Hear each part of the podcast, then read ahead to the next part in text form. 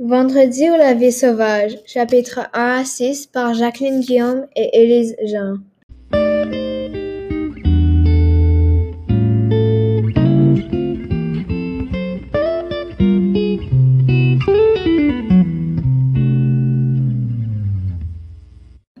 Il a laissé sa femme chez eux pour qu'ils puissent explorer l'Amérique du Sud et voir s'ils ne pourraient pas organiser des échanges commerciaux sans mettre la famille en danger.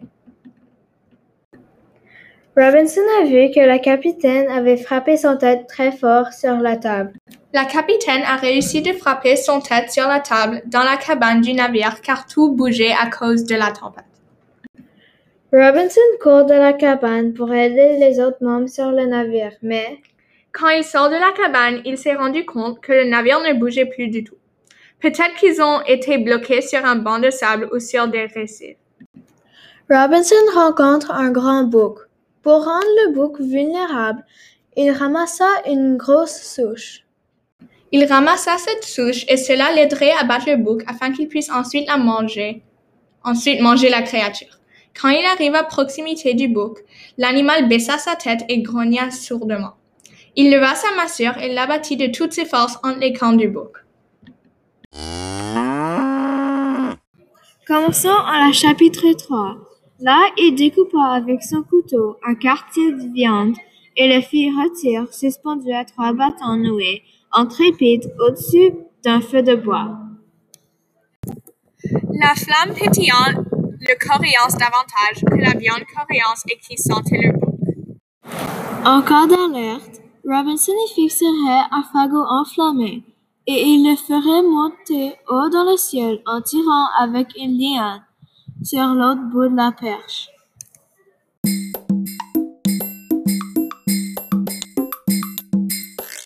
Le chapitre 5 est la construction de l'évasion. Il se mit aussitôt au travail, non sans continuer à surveiller l'horizon qu'il pouvait voir de son chantier, car il espérait toujours la survenue d'un navire.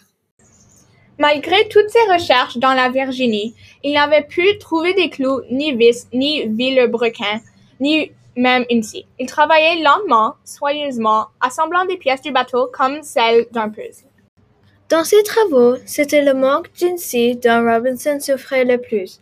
Cet outil, impossible à fabriquer avec des moyens de fortune, lui aurait épargné des mois de travail à la hache et au couteau. L'évasion était terminée. Robinson commença à rassembler les provisions qu'il embarquait avec lui. En vérité, il avait très peur de cette épreuve qui allait décider de son avenir. L'évasion allait-elle bien tenir sur la mer?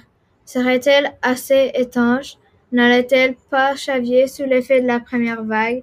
Dans ces pierres cauchemars, elle coulait à pic à peine avec elle, touchait l'eau, et Robinson la voyait s'enfoncer comme une pierre dans des profondeurs vertes.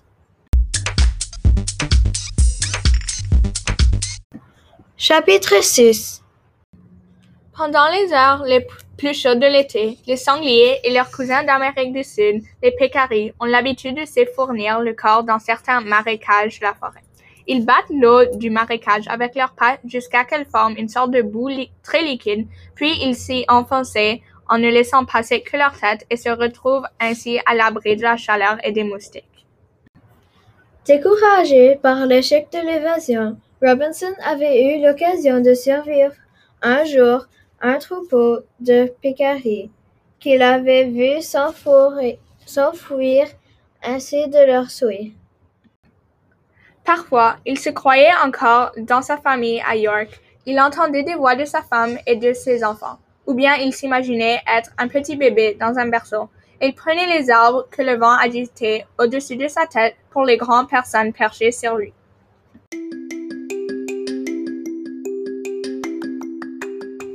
Merci de nous écouter. La semaine prochaine, on va faire les chapitres 7 à 12. À tantôt!